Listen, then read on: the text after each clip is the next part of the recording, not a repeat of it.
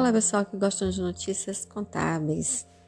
Esse é o episódio do Simples Nacional, é o episódio 4, falando para você sobre o beabá do Simples Nacional. Muito bom para os iniciantes em ciências contábeis, para os profissionais relembrarem todo o conhecimento da legislação do Simples Nacional que começou lá com a Lei Complementar 123 em 2006, afirmando sobretudo os conceitos e as mudanças, né, as pequenas mudanças que houve em relação à legislação do Simples Nacional. No último episódio, estávamos falando sobre a exclusão em relação ao quadro societário. As empresas que optam pelo regime do Simples Nacional não podem ter no seu quadro societário uma pessoa jurídica, por exemplo. Como também uma empresa que opta pelo Simples Nacional, ela não pode participar de sociedade de outra pessoa jurídica. São motivos de exclusão do regime do Simples Nacional. A legislação também não permite, no quadro societário de entidades é, de administração pública, direta ou indireta, federal, estadual ou municipal, ficando vedada a participação. Sociedades de uma ou mais empresas que optam pelo Simples Nacional é permitido. Agora deve estar atento aos sócios dessa empresa, porque o faturamento das empresas são somados. E as empresas não podem ultrapassar ao limite de 4 milhões e 800 mil reais no ano. Se essa regra for descumprida, a empresa vai ser excluída do regime de tributação. Já as sociedades de empresas não optantes pelo Simples Nacional, um sócio de uma empresa optante pelo Simples Nacional, ele pode fazer parte de uma outra empresa que seja tributada por outro tipo de regime, mas a sua participação precisa ser maior que 10%. E o valor das receitas dessas duas empresas não pode ultrapassar a 4 milhões 800 mil reais no ano na administração de outra empresa. Nesse caso, a soma da receita bruta global, caso sócio, né, ou titular de uma empresa habitante pelo Simples Nacional for administrador não sócio de outra empresa, podendo ser lucro real, lucro presumido, ou ainda é, qualquer outra empresa do Simples Nacional, é, vale a mesma regra o faturamento também valerá para esta situação. Logo, todas as empresas passarão pela análise de permanência no CP Nacional. Falando sobre o sócio no exterior, se o cidadão tem dupla cidadania, logo ele pode participar do capital social de uma empresa que opta pelo regime do Simples Nacional. Nada o impede, mas é necessário que o mesmo resida no Brasil e não no exterior. Tá ok, pessoal? Então, empresas do Simples Nacional, quais os cuidados devem ser tomados em relação ao quadro societário? Participação de pessoa jurídica no quadro societário não pode. Sociedade de uma ou mais empresas que optam pelo Simples Nacional pode, mas desde que não ultrapasse o limite de 4 milhões 800 mil reais. Sociedade de empresas não optantes do Simples Nacional. É, se você é sócio de uma empresa do Simples e uma que não é do Simples, você pode, desde que não, desde que você tenha participação maior que 10% do quadro societário dessa empresa que não está no Simples Nacional. E também tem que ter esses cuidados sobre não ultrapassar o faturamento de 4 milhões e 800 mil reais. Observar a administração em outra empresa. Se for administrador, vai somar também o faturamento. Em relação ao sócio, ele tem que ser residente no Brasil, senão é excluído do Simples Nacional.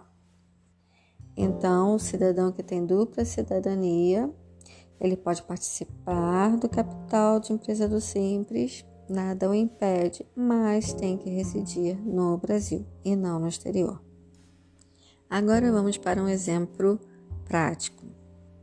Vamos dizer que João, juntamente com Maria, então João e Maria, vamos dizer que João ele é administrador de uma empresa do lucro real, uma empresa muito grande, tem faturamento de lucro real. Então, João é administrador, ele é que faz as tomadas de decisões nessa empresa, faz sua retirada pro labore todos os meses e João faz parte, junto com Maria, de uma sorveteria. Nesse caso, o faturamento, tanto da empresa ao qual João é administrador, com mais de 10%, que é o lucro, uma empresa do lucro real, como a empresa que ele faz parte, que é uma sorveteria do Simples Nacional, vai ter que ser somado o faturamento dessas duas empresas e ficar dentro do limite de 4 milhões 800 mil reais para não ser excluído desse regime. Mas veja bem, se nesse mesmo exemplo João participa de uma empresa do lucro real por exemplo, lucro real, a gente sabe que não é limite de 4 milhões e 800 mil reais. Já foi visto nos episódios anteriores. Nós falamos também que nada impede que uma empresa seja lucro presumido, com faturamento menor. Tudo vai depender de uma organização tributária para ver se essa empresa, a atividade dela é necessário ficar no Simples Nacional, no lucro presumido, no lucro real. Vai depender do planejamento tributário para ver referente à atividade em qual desses regimes essa empresa vai pagar menos impostos. Mas vamos dizer que João é administrador de uma empresa no lucro real e o faturamento dessa empresa é muito grande. E ele ainda faz parte de uma empresa do Simples Nacional. Só pelo motivo dele fazer parte de uma empresa do lucro real, onde ele tem um faturamento muito alto, ele já passou de 4 milhões e 800 mil, então ele nem poderia estar participando dessa outra empresa no Simples Nacional. Conforme a legislação, essa empresa vai ser excluída. Então vamos dizer, a empresa que João faz parte do lucro presumido ou do lucro real, não ultrapassa 4 milhões e 800 mil, a soma da outra empresa no CIP nacional junto com essa não ultrapassa 4 milhões e 800 mil, mas a partir do momento, né, isso fazendo o planejamento tributário, a partir do momento que foi verificado que vai ultrapassar alguma coisa, João vai ter que fazer Vai ter que fazer uma reunião, vai ter que dizer, olha, tem que sair dessa empresa, senão é, eu vou acabar fazendo com que ela seja excluída do regime do CIP nacional. Se não é interessante, se não é de interesse, né, que a empresa de sorveteria deixe de ser do Simples Nacional,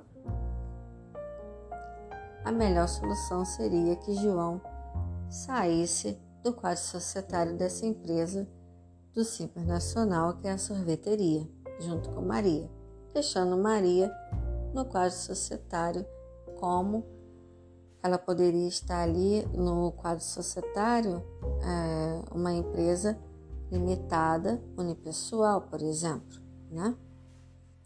Se a empresa João e Maria era de natureza né, limitada, João vai precisar sair para não prejudicar Maria, porque ela tem uma empresa de sorveteria e ele já é administrador de uma empresa que vai, somando, vai estourar esses 4 milhões e 800 mil.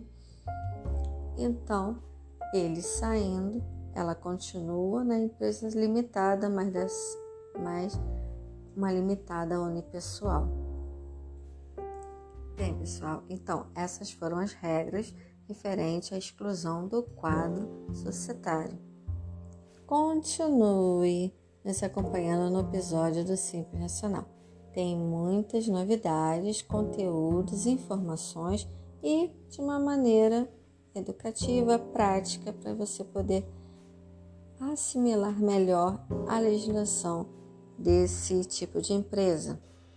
No próximo episódio, eu começo falando sobre os cálculos, os cálculos referentes às atividades, os anexos, e também a gente vai entrar no PG10D também. Vamos falar também dos cálculos dentro do PG10D. Bem, pessoal, então até o próximo episódio, onde eu vou dar início aos exemplos de cálculos referente aos anexos do Simples Nacional. Ascom RJ conectando você na área contábil. Não perca o próximo episódio, pessoal. Tchau!